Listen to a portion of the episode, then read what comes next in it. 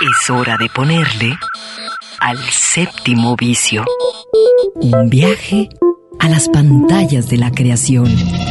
Miradas al séptimo arte, a la manera de Red Radio Universidad de Guadalajara. Bienvenidos.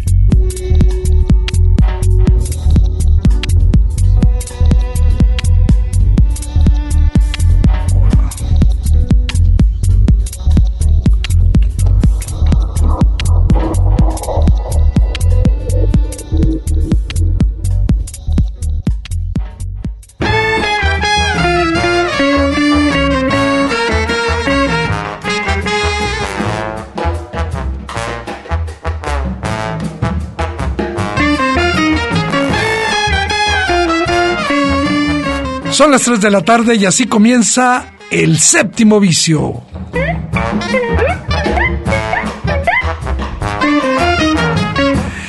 Saludamos a toda la banda que cada sábado da cita aquí para saber qué está ocurriendo en el mundo de la producción audiovisual. Hoy vamos a tener un programa dedicado especialmente al verano, al verano que comienza el día de mañana, mañana 20 de junio comienza el verano. Vamos a dedicar este programa justamente a las delicias cinematográficas del verano. Y, pero antes, algo que nos tiene muy orgullosos aquí en Red Radio Universidad de Guadalajara y es esta formidable serie Cronoscopio. Hoy hablando de un jalisciense muy eh, eh, valioso, un científico, naturalista y que tiene mucho que ver con los inicios del cine en México. Y me refiero a Fernando Ferrari Pérez.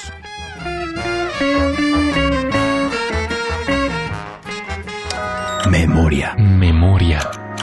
Desmemoria. Desmemoria. Recuerdos. Recuerdos. Olvido. Olvidos.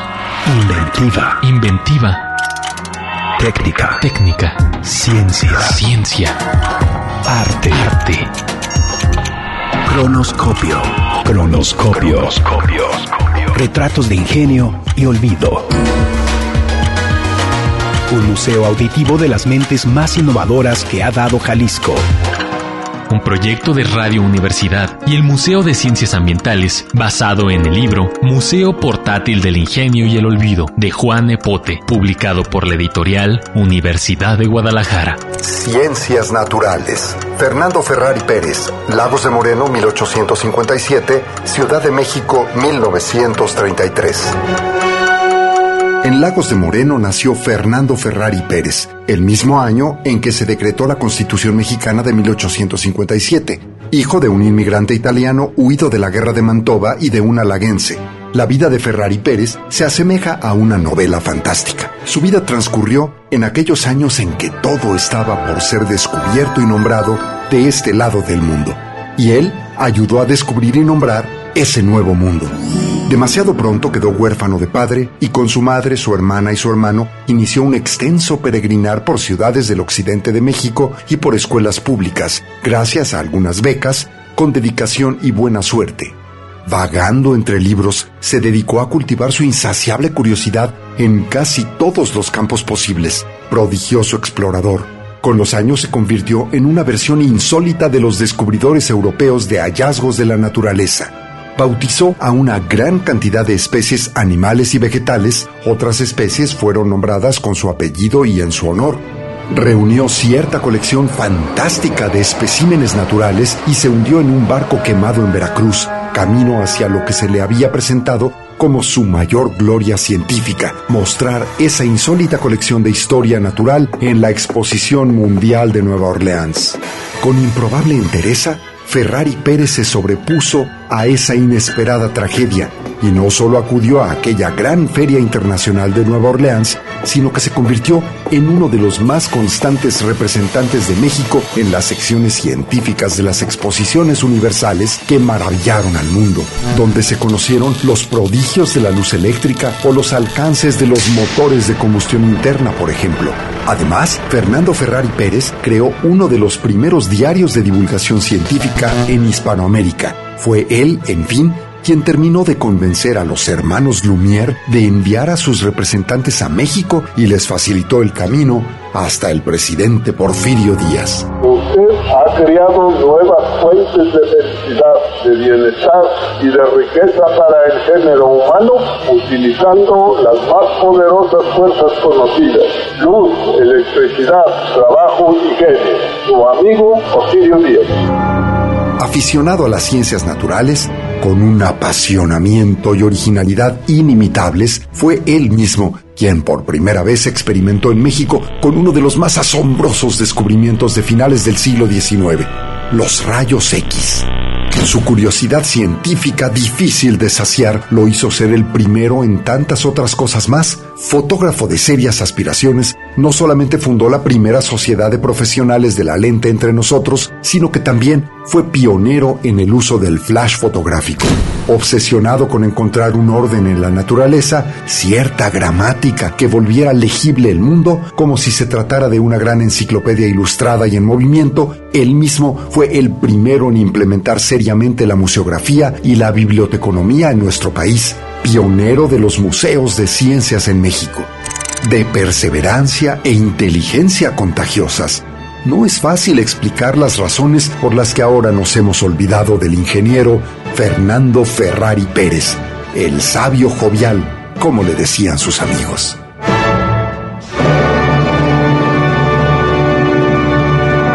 Cronoscopio. Retratos de ingenio y olvido. Un proyecto de Radio Universidad y el Museo de Ciencias Ambientales basado en el libro Museo Portátil del Ingenio y el Olvido de Juan Epote, publicado por la editorial Universidad de Guadalajara. Producción Juan Almeida, Alfredo Sánchez. Voces Rudy Almeida, Asael López, Alfredo Sánchez.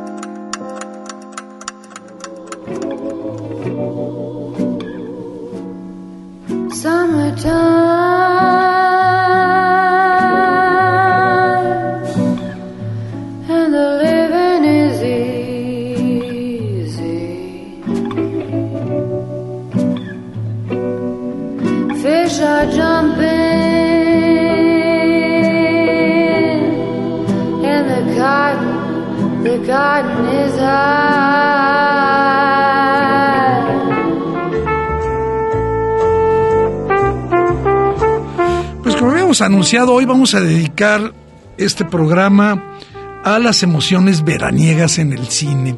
El verano es eh, sinónimo de aventura, eh, de pasión, pero también de aburrimiento, de descubrimiento, de cambio, de calor, de emociones a flor de piel. Y en ese sentido hemos querido escoger un conjunto de películas, obviamente una pequeña selección, que nos dicen mucho de lo que el verano significa en la vida de todos los seres humanos. Y justamente queremos comenzar con una película eh, que está cumpliendo 50 años, una película verdaderamente entrañable eh, de los años 70 y me refiero a Hubo una vez un verano.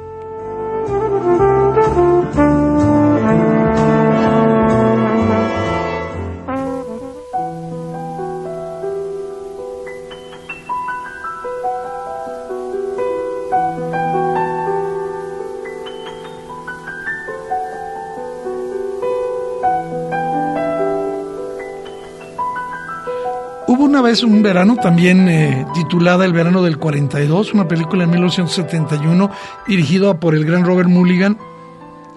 Es una especie de ejercicio de nostalgia donde eh, un narrador, una voz en, off, Hermie, eh, cuenta una historia que él dice verídica y nos va a acompañar a lo largo de toda la película con sus reflexiones. Comento una. Cuando yo tenía 15 años y vine con mi familia a esta isla a pasar el verano, no había ni tantas casas ni tanta gente como ahora. Entonces se podía apreciar mejor la geografía de la isla y la belleza del mar. Estos eh, chicos que llegan a, esta, a este lugar a pasar el verano tienen apenas 16 años Eh, cuando llegan todavía tienen aficiones, gestos de niños, pero se ha despertado en ellos eh, y en la historia que nos van a contar una sexualidad incipiente.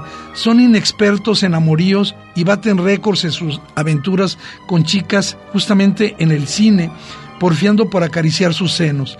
A escondidas miran libros para ellos prohibidos. Sus ideas, confusas, se mezclan con sus sentimientos, con una individualidad que marcará el desarrollo de la trama que de forma elegante y pausada nos va mostrando el verano del 42, un verano eh, que se va a marcar como inolvidable.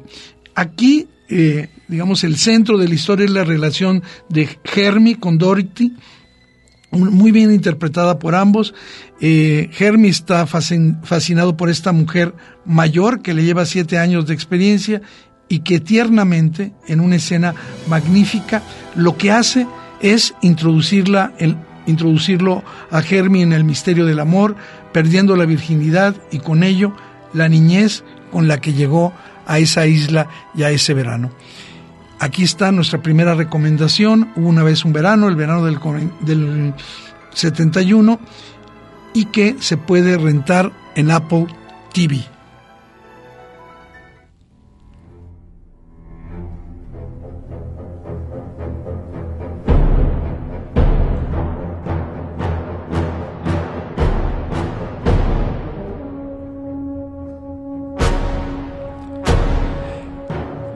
¿Quién no recuerda con este sonido tiburón?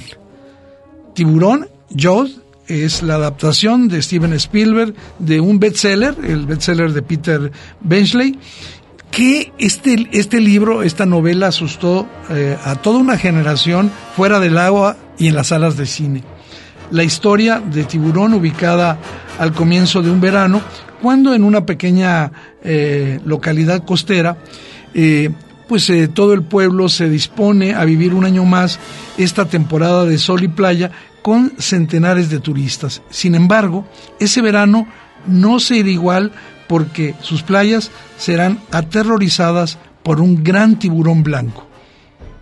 Steven Spielberg solo tenía en su haber una cinta como director estrenada justamente un, año antes, pero los directivos de Universal confiaron en él para ofrecerle la dirección del proyecto de Jaws, de, de Tiburón. con un presupuesto de apenas 9 millones de dólares, él hizo esta película, un presupuesto que se transformó en más de 430 millones y, como es lógico, tuvo tres secuelas en las que ya no participó Steven Spielberg, alegando con muy buen criterio que la historia estaba contada y debía acabar con la muerte de la amenaza. Tiburón, además de una película de verano, centrada en el verano, es una obra maestra del suspenso que ha servido como precedente para innumerables producciones posteriores. Reúne todos los ingredientes para hacer una película de referencia en el género. Tensión a raudales, angustioso desarrollo hasta el final y además con un espectacular trabajo de efectos especiales que aún hoy no desentona. Una película que todo el mundo debería ver al, menos una vez en su vida, es una oportunidad en este verano y gracias a una remasterización que se hizo de la película, está cada vez mejor. Podemos revivir 46 años después de su estreno esta experiencia de una joya del cine. La película de Tiburón se puede ver en Netflix.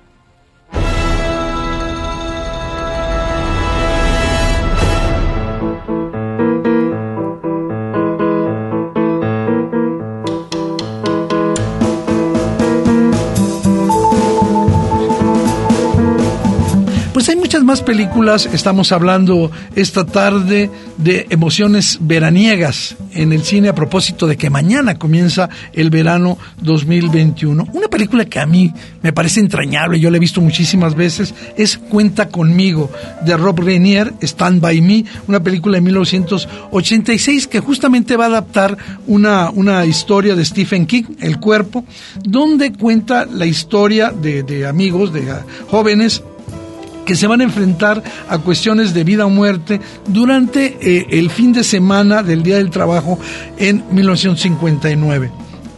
Un día que en, en la película marca el final del verano y el comienzo del otoño. El final de aquel verano termina con la inocencia de los protagonistas de esta historia y es como una especie de paso enorme hacia su madurez cuando deciden embarcarse en la búsqueda de un chico que se presupone muerto eh, tras varios días de desaparecido a bastantes kilómetros de su casa. En este trayecto de, búsqueda estará, eh, pues eh, sufrirán un montón de aventuras, de risas, de sufrimientos y toda esta experiencia vital va a cambiar de manera diferente a cada uno de los muchachos. Cuenta conmigo es una combinación muy afortunada de aventura juvenil, bastante despreocupada, y también de un drama existencial adulto. Eh, creo que lo que más sobresale en Cuenta conmigo es esta especie de melancolía que nos recuerda que crecer no es fácil para nadie. Hay momentos eh, en que sientes que nadie te comprende, aunque crecer es difícil, los amigos que tienes a edad temprana, esos que te acompañaron un verano, son los amigos que vas a recordar por el resto de tu vida. Eso nos dice cuenta conmigo, los amigos entran y salen de nuestras vidas, pero mientras duran, es lo más importante para nosotros, esas relaciones, esas amistades. Y, esa situación nunca se han reflejado mejor en una película que en Cuenta conmigo, una pequeña obra maestra. Eh, creo que esta película con cuatro jóvenes que, su, que descubren que su vida es rápida, a veces despiadada y mágica, puede, eh, digamos, subyugar puede interesar a toda la familia y creo que Cuenta conmigo se ha ganado a pulso su estatus de película de culto de los años 80. Quien, quienes la hemos visto la guardamos en nuestro corazón y en nuestra memoria cinéfila. Y si tú no has tenido oportunidad de visionarla, yo creo que te estás perdiendo uno de los clásicos de la historia del cine juvenil, eh, una película emblemática de toda una generación en la que los jóvenes eran mucho más inocentes y la diversión se lograba fácilmente, montando en bicicleta o aventurándose a tirar piedras en el bosque.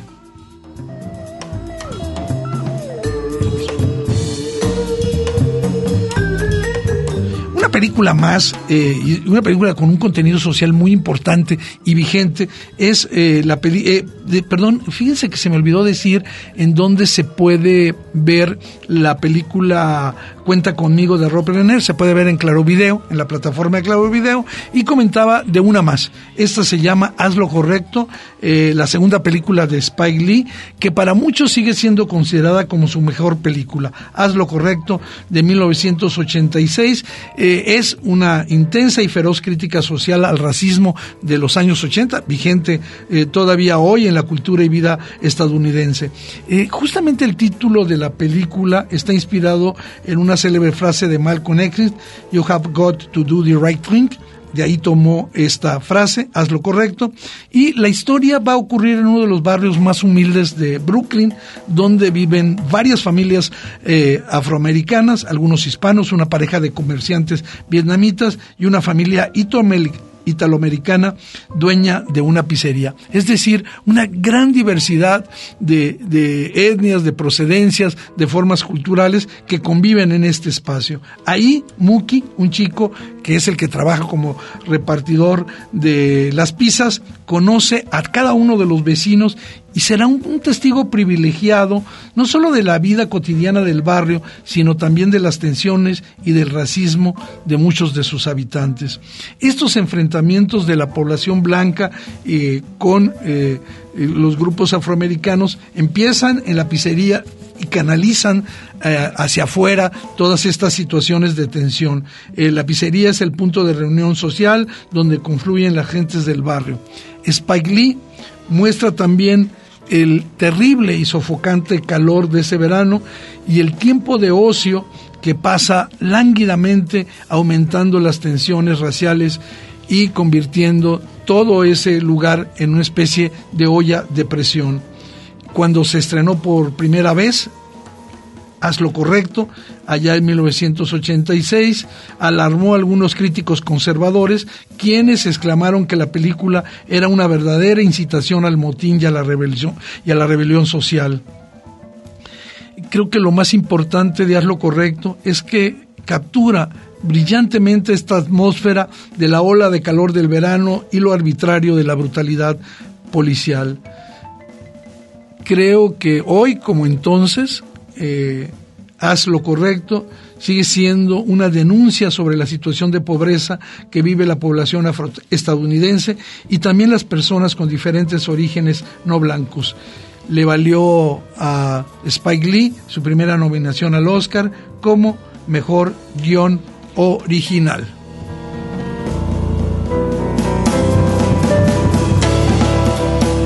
Séptimo vicio.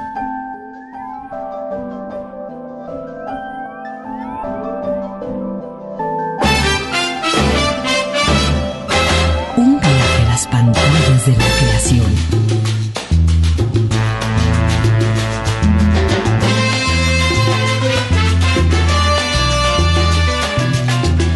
Continuamos con esta revisión de emociones veraniegas en el cine.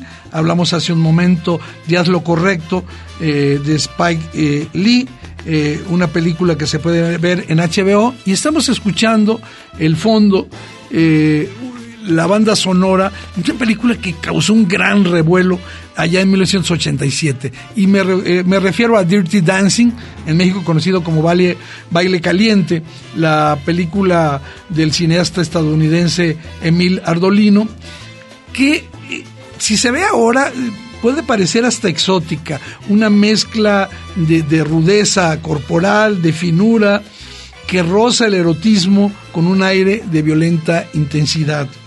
Básicamente Dirty Dancing, Baile Caliente, cuenta el resultado de un encuentro de un verano. Estando de vacaciones con sus padres y su hermana mayor en un lujoso hotel de Nueva York, Baby se topa con una fiesta en la que los empleados bailan desenfrenados. Hipnotizada por los provocativos pasos de Johnny Castle, interpretado aquí por Patrick Swayze, el instructor de baile del hotel, esta joven no puede evitar entregarse a ese mundo para finalmente convertirse en la compañera de baile de Johnny. Lo que quiere Baby es seducir a Johnny y la película lo deja muy, pero muy claro. Obviamente es en el romance donde se va a centrar la película. Las alusiones a cuestiones sociales como la segregación social o el aborto pasan a segundo plano. Sin embargo, vista en retrospectiva, Dirty Dancing es una película sobre la sexualidad femenina, en particular la parte física de la sexualidad femenina y la excitación y las complicaciones que ella implica. Creo que la virtud de Dirty Dancing es el punto de vista de género femenino que aporta, pues es Babe la que busca a Johnny, es ella la que es agente de sus propios deseos, la que crea a través de su voluntad este, este movimiento al interior de la película. El protagonista indiscutible de la película es el baile, por lo que Dirty Dancing es y ha sido considerada un eh, musical. Se podrá abrir a debate esta afirmación. En realidad, técnicamente no es un musical, sino una película en que la música es un personaje más. Más allá de la calidad de la banda sonora, deliciosa, la elección de cada canción es sencillamente magnífica si le prestamos atención. Creo que detrás de esta apariencia de un musical convencional, Dirty Dancing, baile caliente, es mucho más de lo que aparenta. No es del todo un musical, pero a la vez es más que muchos. Esta película es una de esas películas que te hacen sentir un cosquilleo en el estómago, que te hacen palpitar el corazón y activan las hormonas. Al final, son películas a las que uno se apega a menudo de por vida. Esta película se puede eh, ver en varias plataformas y considero que es una de las películas, sobre todo por ejemplo en Netflix se puede ver Baile Caliente y ahí vamos a recordar sobre todo a um, Patrick Swayze encarnando esta habilidad dancística de eh, Johnny Castle. Ahí está una película más de estas emociones veraniegas en el cine, baile caliente.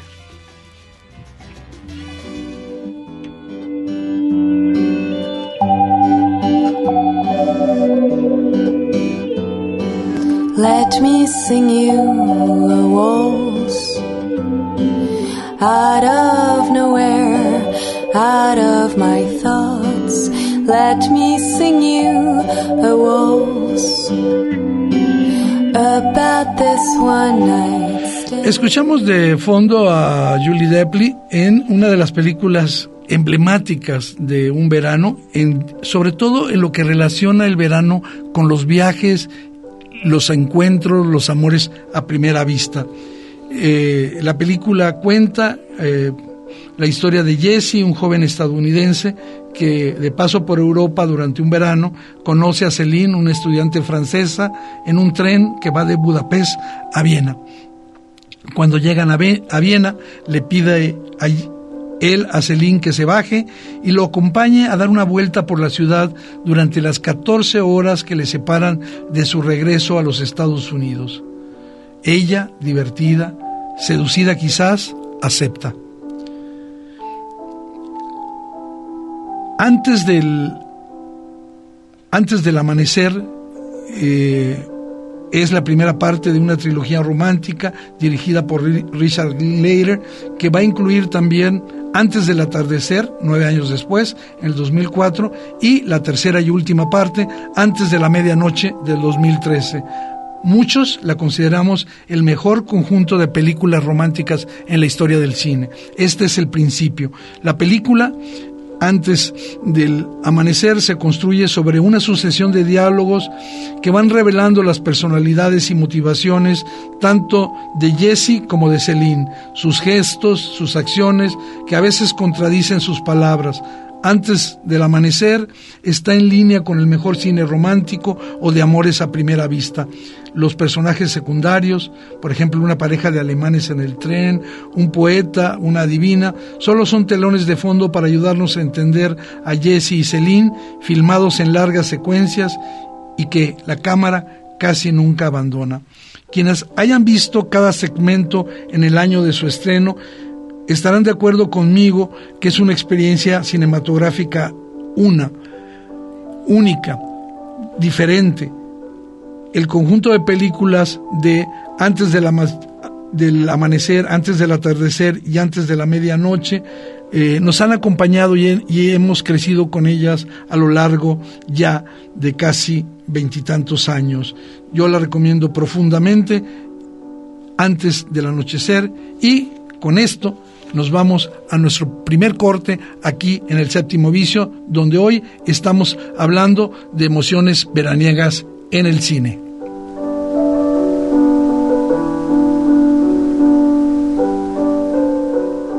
El séptimo vicio. Nuestro alfabeto de imágenes para entender el cine. Regresamos.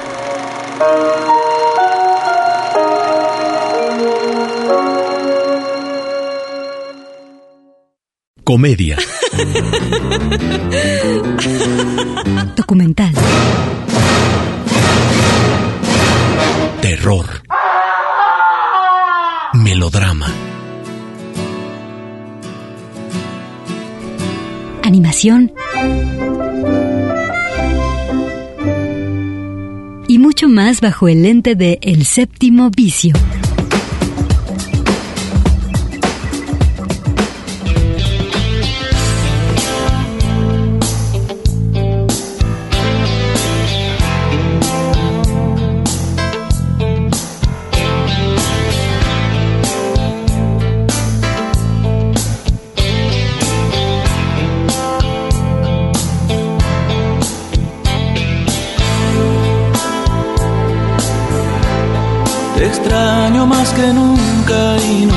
Qué hacer.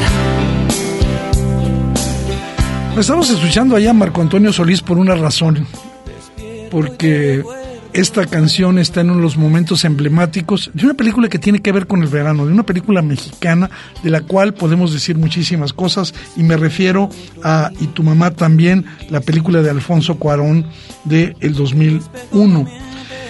Decía que se puede abordar el y tu mamá también de muchas maneras. Creo que la más, la más conocida es que hizo visible al mundo entero la existencia de dos actores, de Diego Luna y Gael García Bernal, actores hoy emblemáticos del cine mexicano que pasarían de Y tu mamá también a trabajar por separado con directores de la talla de Spielberg, Gondry, Jarmusch, eh, Van Sant, Almodóvar y a convertirse finalmente en directores de sus propias películas.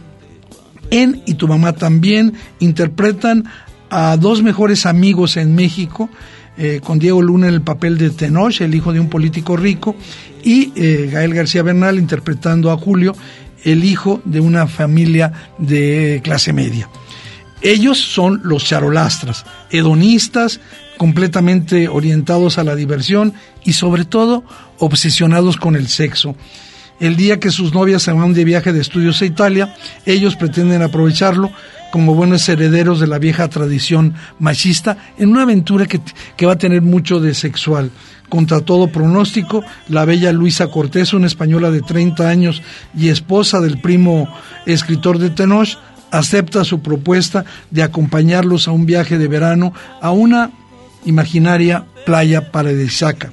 Este, este trayecto, este viaje, este encuentro de ellos tres y esta relación que construyen en el viaje es lo que eh, cuenta la película lo de Y tu mamá también. Es un viaje de iniciación que va a, crear una nueva forma de vida entre ellos.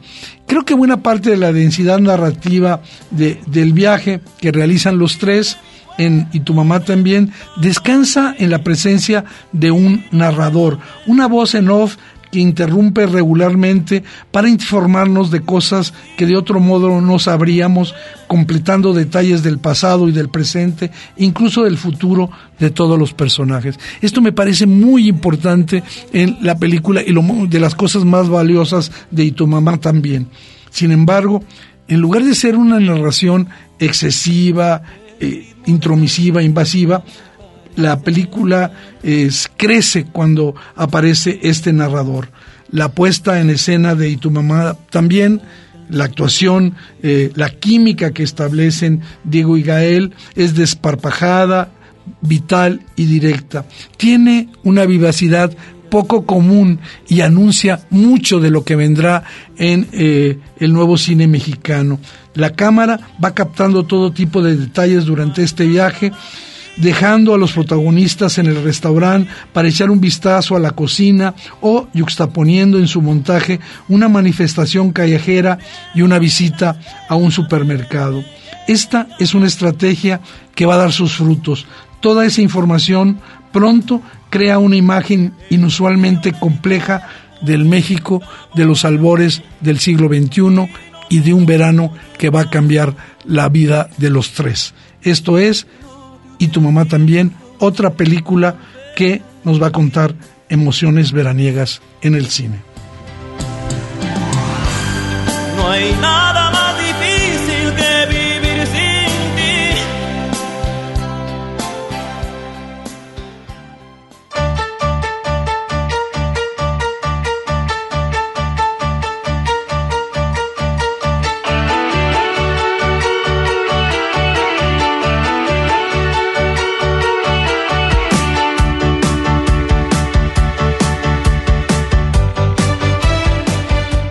también hay películas para entretenerse, películas ligeras que hablan del verano, que nos lo pintan de colores, de colores pastel. Y quizás el ejemplo más claro y divertido de todas es esta, eh, que ha sido ya también una, una producción musical, un musical que se presenta en todas partes del mundo y me refiero a eh, Mamma Mía, la película de Philippa Lloyd del 2008. Desde sus primeros, eh, desde sus arranques, eh, la película, de sus primeras imágenes, Mamma Mía invita al espectador a dejarse arrastrar por una comedia totalmente retro, estridente, a veces un poquito tonta o convencional, pero siempre muy simpática. Allí, en esta comedia, Meryl Streep va a brillar como es su costumbre poco importa que las coreografías de los números musicales sean bastante pobres, eh, y así como las dotes para la canción de muchos de los actores, es decir, la mayor parte de los que intervienen en este musical no necesariamente eh, cantan bien. Sin embargo, en Mamma Mía vale mucho que todo es exageradamente desenvuelto, fresco, onírico y deliberadamente divertido, como si el mundo fuera, como si un verano fuera para eso, solamente para gozar. Así que si eres capaz de entrar en este juego de alegría, la diversión está garantizada. Déjate inyectar por la energía de Mamma Mía y lo vas a disfrutar.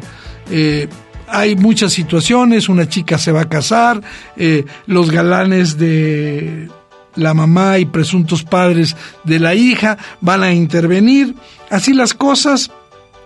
Este no es el gran musical del siglo XXI, pero tampoco pretende serlo. Su argumento podrá ser superficial y a veces hasta olvidable, sin embargo, la sensación que da Mamma Mía es de una verdadera y auténtica fiesta veraniega, un viaje a una Grecia en la que el tiempo parece haberse detenido y también es una reivindicación de los años 70, un viaje a los años 70 y eso deja a los espectadores una sensación de gozo, de alegría y sobre todo tarareando las canciones de ABBA, por lo que Mamma Mía cumple su misión optimista con creces y es una de, de, nuestras recomendaciones aquí en las emociones veraniegas en el cine.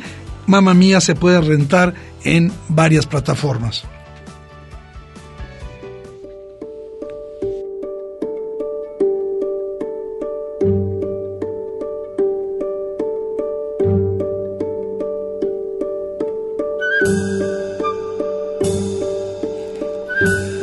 Y no podría estar fuera de esta lista una película que nos habla de la infancia en eh, el verano. Y me refiero a Moonrise Kingdom, la película de Wes Anderson, eh, en español se llamó Moonrise Kingdom, eh, un reino bajo la luna, la película del 2012, y ahí Anderson, como es su eh, costumbre, crea un universo propio dentro de lo que se conoce como cine independiente. Está, por supuesto, concentrado el estilo de Wes Anderson entre el surrealismo y lo artificioso. Eh, definitivamente quienes eh, consideran a este director tejano como un director de culto no dejan de admirar la delicia que es un reino bajo la luna, Moonrise Kingdom, la historia ubicada en un campamento de verano, eh, donde va a haber el, enamoramiento de dos, de dos niños eh, preadolescentes, y yo la definiría a, esta película, Moonrise Kingdom, Un reino bajo la luna, como un cuento de niños para adultos o un cuento de adultos para niños, una historia, la de esos eh, jóvenes scouts enamorados, que nos devuelve a la infancia de la mejor manera posible. Un sueño evocador, lleno de encanto, que nos va a recompensar con momentos verdaderamente increíbles, eh, momentos de ternura, momentos de encuentro y sobre todo creo yo que Moonlight Kingdom es eh, un gran y emotivo canto a la vida, a la aventura y al buen cine. El retrato que hace Anderson de la infancia, adolescencia, a su más puro estilo, es realmente notable. Se aleja de compartirnos experiencias tradicionales y nos va a sumergir dentro del punto de vista de los niños, algo que solamente puede lograr un ser con bastante sensibilidad y que además de todo va transmutando esas visiones y reflejos en expresiones tiernas, imaginarias y reales y al final nos entrega una obra completa, deliciosa, elegante. Como sello característico de sus películas, Anderson tiene una escena principal en cámara lenta que acompaña de una música con el ritmo justo. Con ello logra que no la olvidemos nunca. No vamos a olvidar nunca a estos dos pequeños enamorados de Moonrise Kingdom, Un reino sobre la luna. Creo que es una de las películas que no se pueden perder quienes busquen emociones veraniegas en el cine y está en Netflix.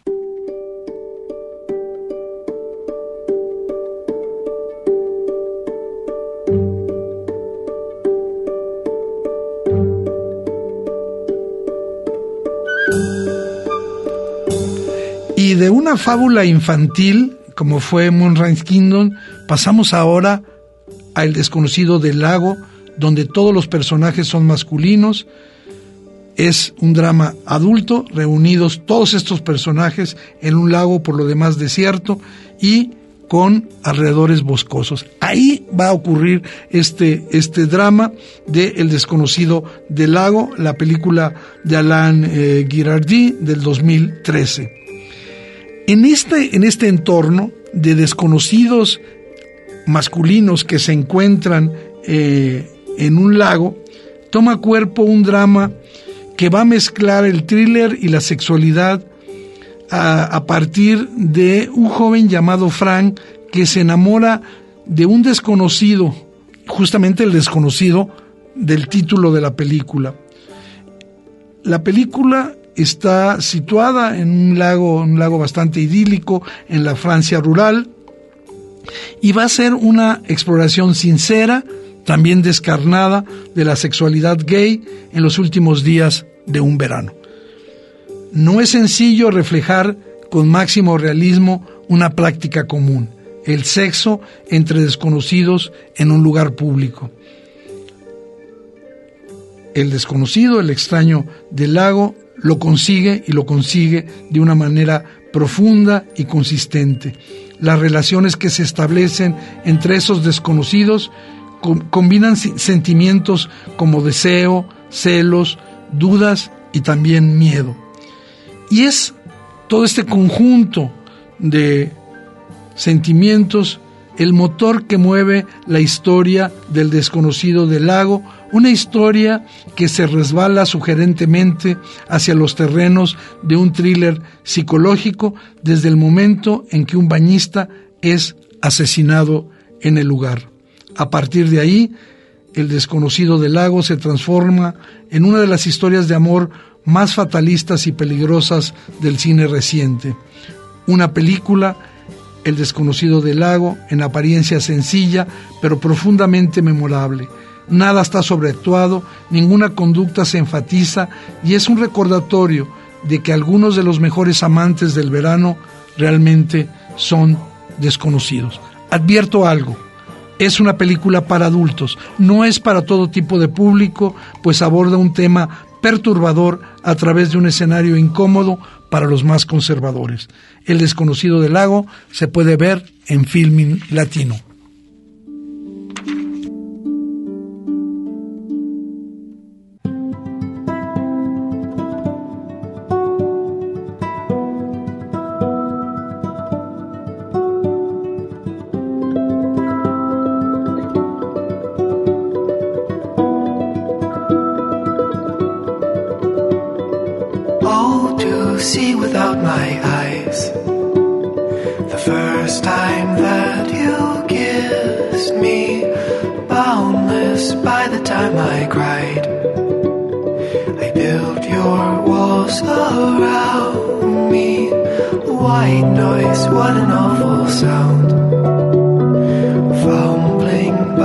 Escuchamos a Sufjan Stevens en esta canción que pertenece al soundtrack, al soundtrack de eh, Call Me By Your Name, Llámame por tu nombre, una película que justamente habla de un amor de verano.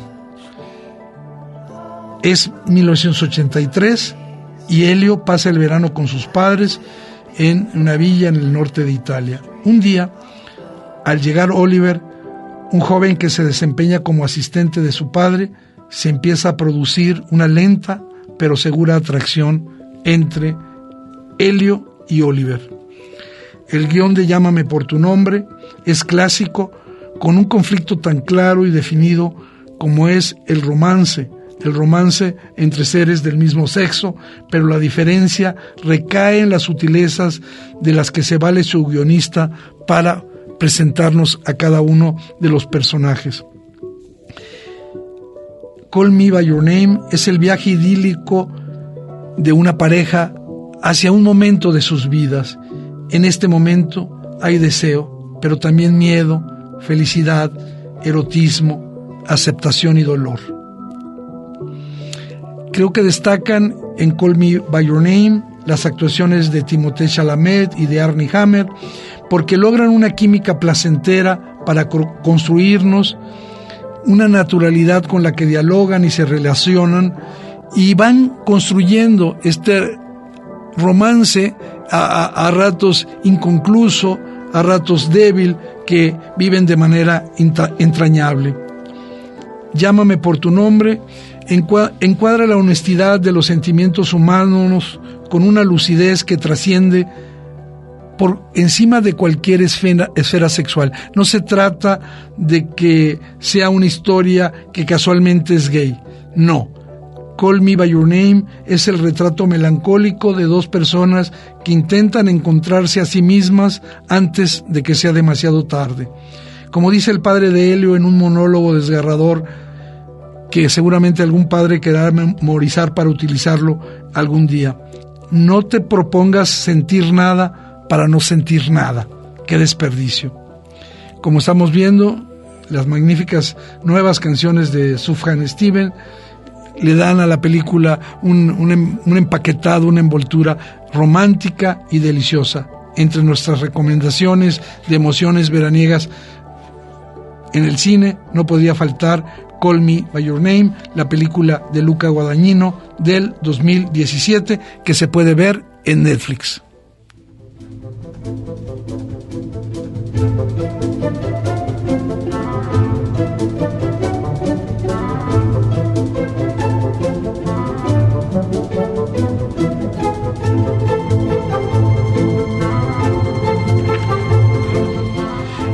Podía faltar en esta selección de películas del verano, un verano que comienza el día de mañana, eh, una película de superhéroes. Y es una película de superhéroes que en lo particular a mí me dejó un gran sabor de boca eh, por la manera en que fue presentado eh, Spider-Man.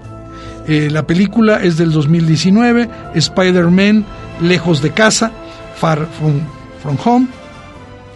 Y está la película ambientada después de los eventos de Avengers Endgame y la película nuevamente está dirigida por John Watts y es una historia bastante ligera, jovial, entretenida, que se va a, va a utilizar eh, un cóctel de referencias de esta franquicia de superhéroes y sobre todo va a mezclar algunas ideas de comedias adolescentes de los años 80 y lo hace de manera muy bien. Eh, la acción se equilibra con efectos eh, visuales espectaculares, sobre todo cuando Peter Parker se va de vacaciones de verano por Europa con sus compañeros de escuela y ellos van a involucrarse en una persecución turística que va a viajar por toda Europa. Esto vale muchísimo la pena de Spider-Man lejos de casa. Eh, Parker, Peter Parker, fantásticamente interpretado por Tom Holland, está en esta película ensimismado como un adolescente, en dudas, inseguridad, enamoramiento, y eh, su eh, compañera, su intérprete, eh, Zendaya, es una muchacha de aspecto descuidado, procaz, proactiva, también un poco reservada y sarcástica, que le va a lanzar discretamente señales a Peter Parker para hacerle saber que se siente atraída por él. Excelentes secuencias de acción eh, aparecen en la película, propiciadas cada vez que eh, es, eh, tenemos la presencia del enigmático misterio interpretado por Jake Gyllenhaal, un maquiavélico villano que en esta trama de eh, Spider-Man lejos de casa, intenta apropiarse de una tecnología de las industrias Stark para manipular a su antojo una tropa de drones y así desatar el caos. Esta película eh, nos va a ir creando una especie de nuevo Peter Parker mm, mucho más consciente de su situación, de sus libertades de, adolescente y sobre todo eh, sintiendo ese amor juvenil y las obligaciones eh, que implican ser un joven superhéroe que se van a, contraponer, ¿no? Eh, creo que también lo, ayuda a independizarse a Peter Parker del fantasma de Tony Stark y, y, va a ir asumiendo totalmente la identidad de hombre araña y los compromisos que esto representa. Eh, la película ratos parecería que pierde un poquito de ritmo en algunas escenas de tiempos muertos, sin embargo nunca abandona lo que creo que es una de sus mejores virtudes, el sentido del humor, personajes divertidos, con bromas adolescentes. La química maravillosa entre eh, Tom Holland y Zendaya ayuda a equilibrar correctamente aventura, romance y acción. Creo que Spider-Man Far From Home, Lejos de Casa, es un cierre excelente para la tercera etapa del universo cinematográfico de Marvel y se puede ver en HBO.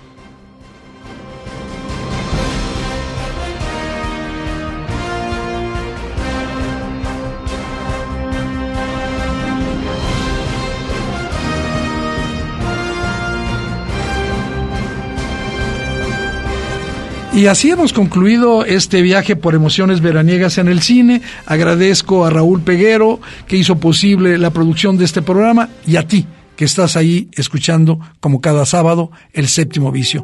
Nos despedimos con esta extraordinaria versión de Summertime con Ella Fitzgerald y Louis Armstrong. Hasta el próximo sábado.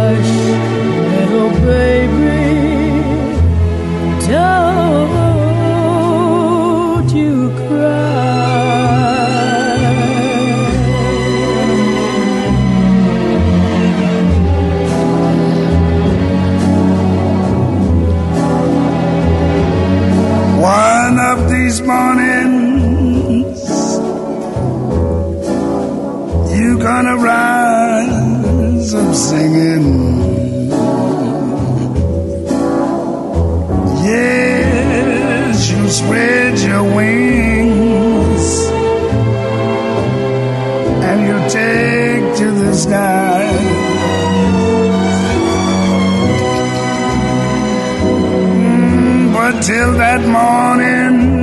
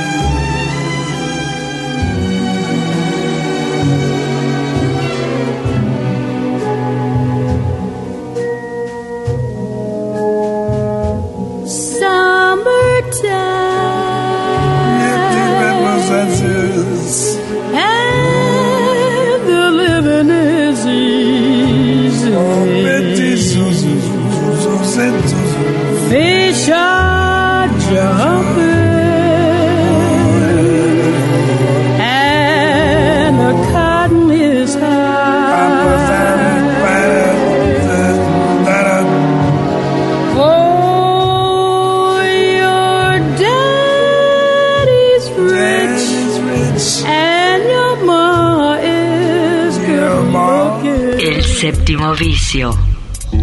La cultura del cine en imágenes sonoras. Un viaje a las pantallas de la creación. Escúchanos todos los sábados desde las 3 de la tarde. Hasta la próxima.